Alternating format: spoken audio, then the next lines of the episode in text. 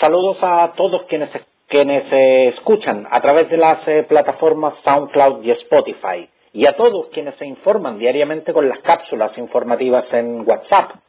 Soy Roberto del Campo Valdés y esto es Preciso y Conciso.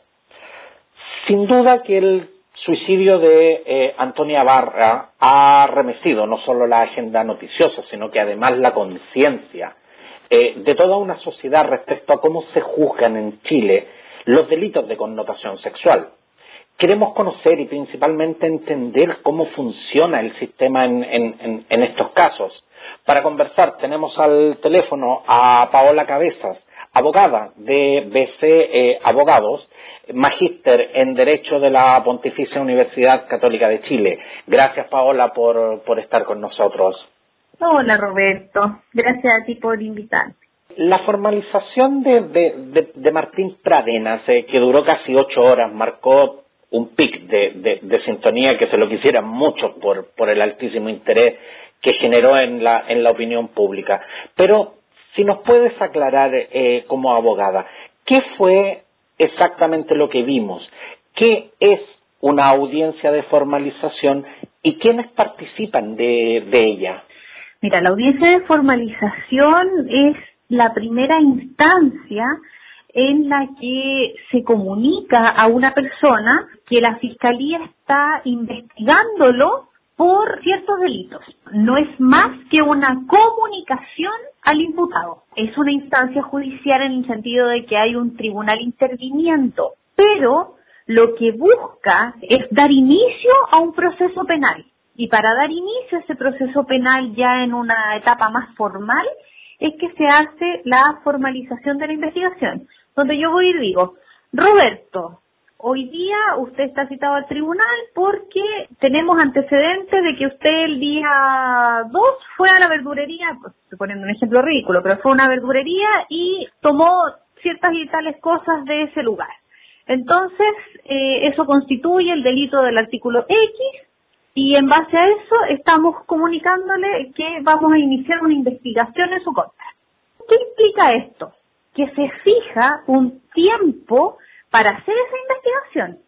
Eh, el tiempo puede ser un máximo de dos años y durante ese proceso la, la Fiscalía lo que hace es recabar todas las pruebas que puede usar en un eventual juicio, si es que la Fiscalía durante la investigación encuentra que el delito está bien fundado, va a ir a una segunda, una segunda etapa del proceso donde va a decir, ¿sabe qué? Ese caballero ahora yo lo voy a acusar.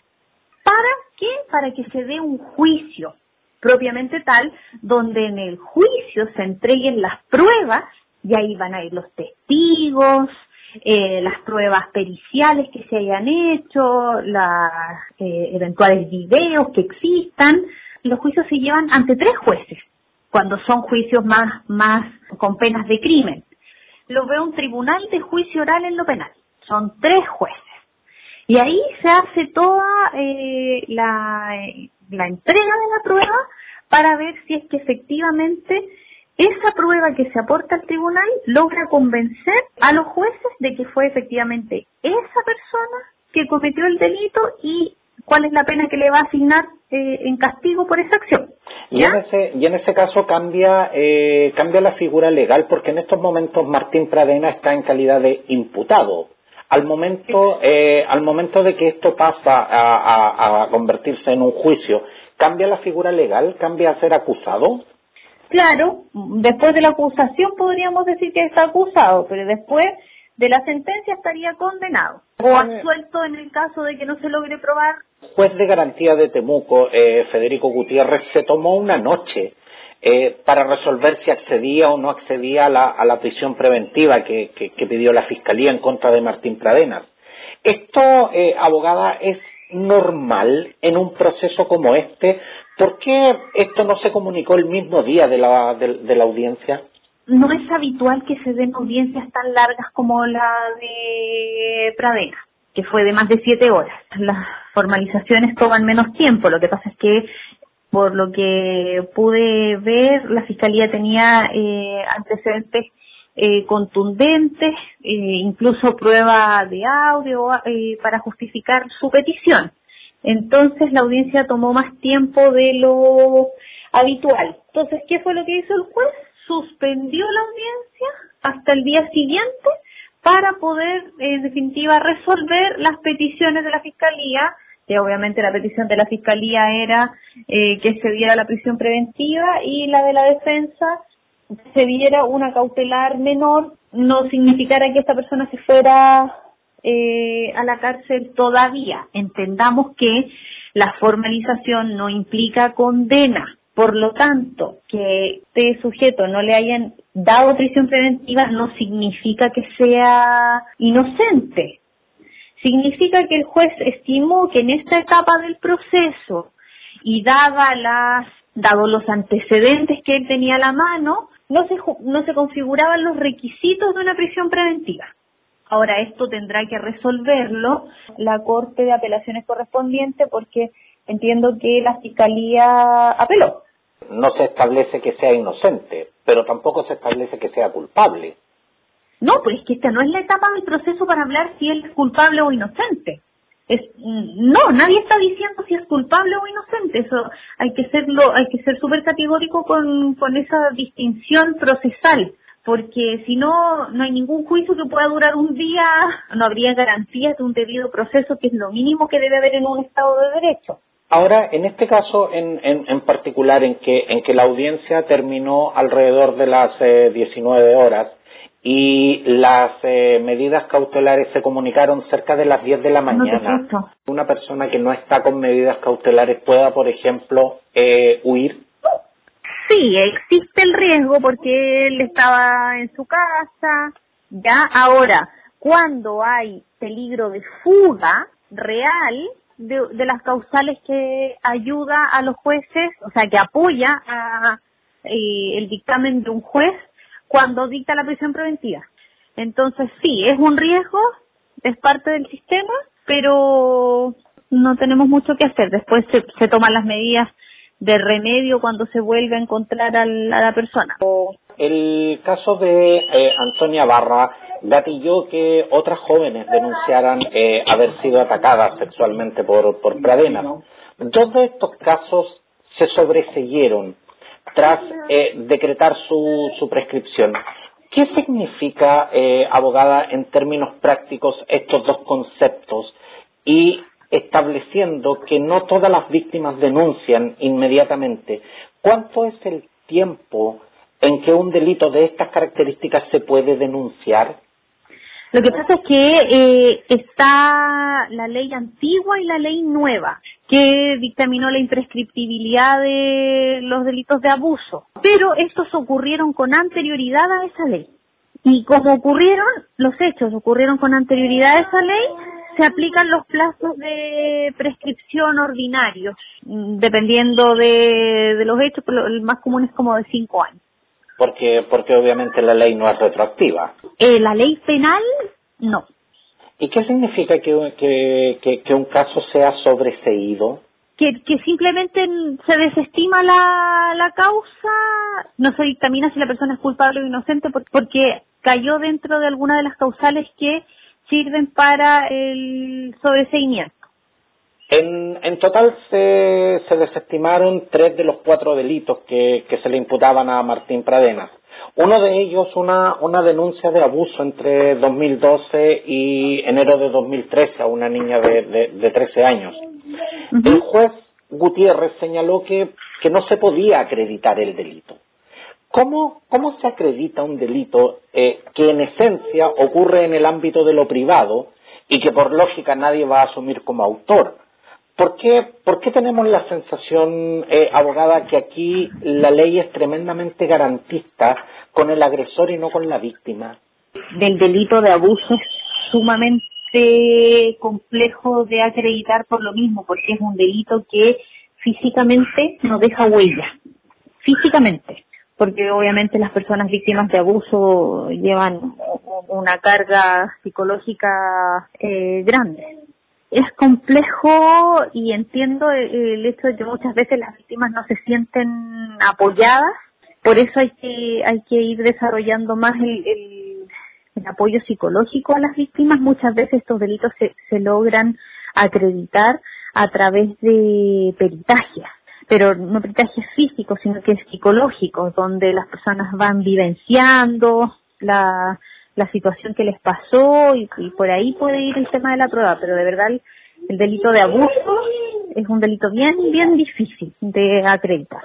Y por esa y por esa razón también es que muchas eh, es que muchas víctimas tardan tanto muchas veces en denunciar es una de las razones, porque desgraciadamente eh, se caen en, en, el pensamiento, pucha, ¿quién me va a creer? O también, o también lo que ocurre es que eh, tienen que someterse a muchos exámenes, como digo, psicológicos, puede haber revictimización, porque que las personas revivan una y otra vez un episodio complejo en su vida, las hace incluso tener más daño que el propio hecho que lo causó, porque significa volver a darle un vuelta, a darle vuelta, a darle vuelta y, y, obviamente afecta en el ámbito psicológico. Ahora, un elemento que llama profundamente mi atención en, en, todos los procesos como este es que siempre se alude a que, a que el imputado tiene irreprochable conducta anterior. Mi, pregunta es la siguiente, no haber sido acusado, imputado o condenado anteriormente, ¿necesariamente disminuye la gravedad de un delito? ¿Por qué, por qué este elemento es tan gravitante eh, eh, ante un juez eh, justamente a la hora de dictar medidas cautelares? Claro, lo que pasa es que es importante porque los delitos tienen penas asignadas. Y si tú tienes eh, atenuantes, esa pena va disminuyendo. Y si tú tienes agravantes, esa pena va aumentando. Dentro de las atenuantes está la irreprochable conducta anterior. Y por lo tanto, ahí le, baja, le puede bajar eh, un grado la pena al delito que te están acusando.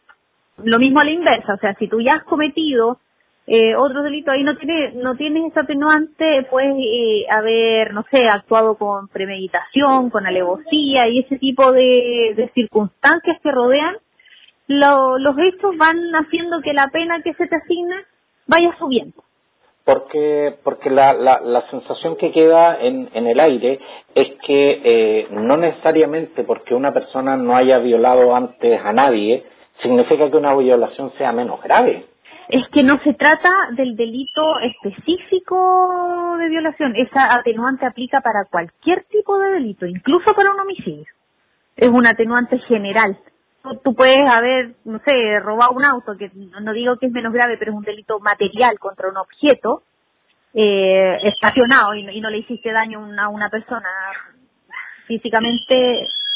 Y también tiene esa posibilidad de que se te aplique no, no depende si la atenuante se aplica en relación al, delito que cometiste, lo mismo que las agravantes. Ahora, una de las, eh, una de las cosas, eh, abogada, que, que, caló muy hondo en la, en la opinión pública es la defensa de, de Martín Pradenas que realizó su colega eh, Gaspar Calderón. A ver, todos entendemos la función de, de un abogado defensor, pero, pero en este caso en particular la gente quedó con la sensación de que, de que se busca criminalizar de tal manera a Antonia Barra que la defensa llegó al borde de la indolencia. Este, este accionar, eh, eh, más allá de lo, de lo que pudiéramos considerar eh, legal, ¿es, ¿es ético?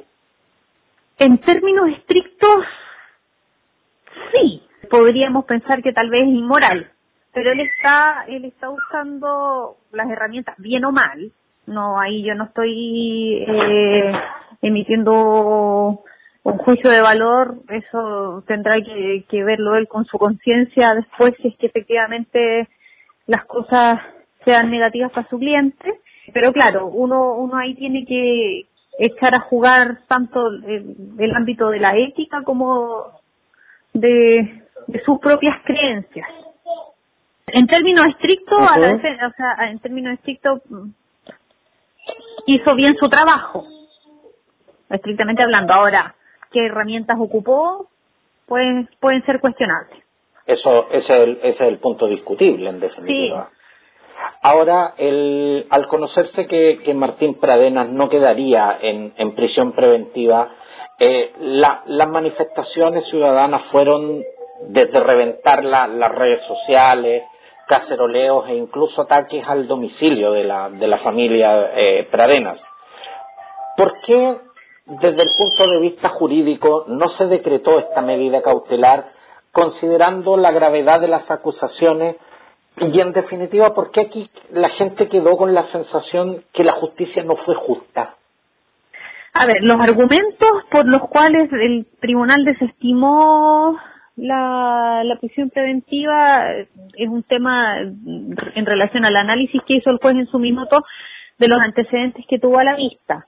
Ahora bien, más allá de este caso particular o de otro, porque en verdad los, los, las, las causas de alta connotación social son complejas, pero tenemos que mirarlas eh, desde el punto de vista más eh, abstracto, porque nadie puede quedar indiferente a, a, esta situación porque efectivamente es un hecho grave pero no podemos como sociedad, insisto, no estoy defendiendo a, al imputado Pradenas bajo ningún punto de vista, estoy hablando de qué nos hace bien y qué nos hace mal como sociedad. Y como sociedad no nos, no nos, no nos, no nos aporta el ojo por ojo, porque hemos avanzado mucho en tratar de darnos reglas para poder vivir de manera más tranquila. Siempre van a haber antisociales, porque si no viviríamos en el paraíso. Desgraciadamente no, eso no es así y siempre van a haber antisociales y gente que quebrante la ley y gente que sea que uno tenga eh, las peor, los peores deseos frente al actor de esas personas. Pero eso no nos puede llevar a la ley del talión ni a, tener este tipo de, de reacciones porque finalmente no, nos volvemos como sociedad más vulnerables. Yo, yo comparto eh, su opinión, eh, abogada, y justamente quiero, quiero ser tajante también con, con respecto a esto, porque los comunicadores también tenemos una, una responsabilidad social y una responsabilidad ética. Martín Pradenas en este instante es un imputado y, y, y, más allá de lo que cada uno de nosotros puede pensar, aquí, aquí hay un proceso en curso que, que todos tenemos que respetar. Pero, pero, pero cuando se trata de delitos como este, e, e, es, realmente difícil calmar los ánimos más enardecidos. ¿Cómo, ¿Cómo se garantiza que esto sea un proceso ajustado a derecho y no termine siendo justamente un linchamiento público fuera de todo control? A ver, a través de los órganos competentes, o sea, tenemos una, una sentencia, eh, perdón, una resolución de un juez de garantía y esa resolución no es absoluta. Los tribunales tienen eh, organismos de control, o sea, fórmulas de control entre ellos mismos. El, el juez dictó esta resolución que a juicio de eh, la Fiscalía no se ajusta a, a, los antecedentes de la causa y por lo tanto ejerció o ejercerá, porque han sido pocos días los que han pasado, entonces puede que todavía estén eh, evaluándolo, el el recurso de apelación correspondiente. Y ahí va a ser la Corte de Apelaciones que va a volver a revisar estos antecedentes, los que se pusieron en conocimiento del juez. Y puede que eh, efectivamente tenga otro, otro criterio o reafirme lo que el juez eh, dictaminó en su minuto. Entonces tenemos que agotar todas las instancias eh, y seguir los procesos que nosotros mismos nos hemos establecido como sociedad, y ese es el punto. Muchas veces tenemos claro que hay alguien que hizo algo que estaba mal, eh, que, que, lo vimos, que lo grabamos y todo, pero aún así tiene que haber un debido proceso porque hay que pensar a la inversa. Cuando ocurre y se imputa algo a alguien que jamás estuvo en ese lugar, pero hay 10 testigos que aseguran aquello. Y después de, no sé, cinco años que este tipo pasó en la cárcel, aparecen nuevos antecedentes y te das cuenta que él no fue. Entonces, de verdad que un debido proceso es garantía para toda la sociedad. No, hay gente que dice, no, pero es que los delincuentes tienen mucha garantía. No, es para todo, es para todos nosotros que en algún minuto nos podemos ver enfrentados a una situación eh, en que se nos acuse de algo que no hemos hecho. No es, no es lo general, pero pasa. Y si pasa, eh, es privar a una, a una persona de libertad, es gravísimo, es, es, lo más es la sanción más dura que te puede imponer una sociedad. Entonces, por eso el debido proceso y las etapas, las instancias y las etapas judiciales son tan, tan importantes. De hecho, hay una, hay un, hay una institución, eh, bueno, hay muchas, hay muchos estudios de abogados que se dedican a ver casos pro bono, pero hay un, hay un proyecto que se llama Proyecto Inocente. Y si tú revisas cuánta gente han logrado sacar de la cárcel porque eran inocentes, es brutal. Y la marca que tienen las personas que, que no cometieron delito por haber estado en la cárcel también es brutal. Entonces, por eso tenemos que cuidar esas normas insisto, no estoy defendiendo a nadie, eh, sino que simplemente estoy diciendo que nos atengamos a las reglas del juego. Pero la prisión preventiva, y eso es lo que a la gente no, no les gusta, pero tenemos que entenderlo, no puede ser una condena anticipada. La condena empieza cuando efectivamente te encuentran culpable. Quiero, quiero, darte, quiero darte las gracias, eh, Paola Cabezas, abogada del estudio eh, BC Abogados, eh, magíster en Derecho, de la Pontificia Universidad Católica de Chile, eh, no solo por eh, concedernos este tiempo, porque sé que estás con una con una secretada agenda de trabajo, sino que además también eh, tienes que tienes que lidiar con el cuidado de tu hijo, así que así que se hace difícil el teletrabajo. Así que así que en ese sentido de verdad que, que, quiero que quiero darte las gracias. Muchas gracias de verdad Paola por aclarar las dudas respecto a este proceso que sin duda eh, seguirá, seguirá dando que hablar. Muchas gracias, Paola. Cuídate, que esté muy bien. Chao, chao.